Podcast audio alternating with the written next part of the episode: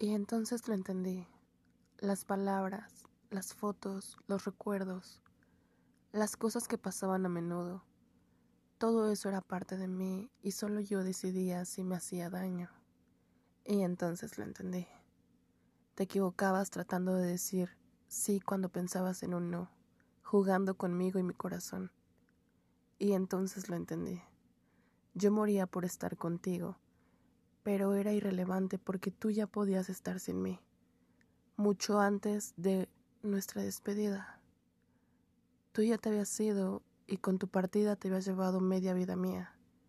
Y caí en cuenta que no es quien escribe, sino quien demuestra. Y así fue como por fin lo entendí.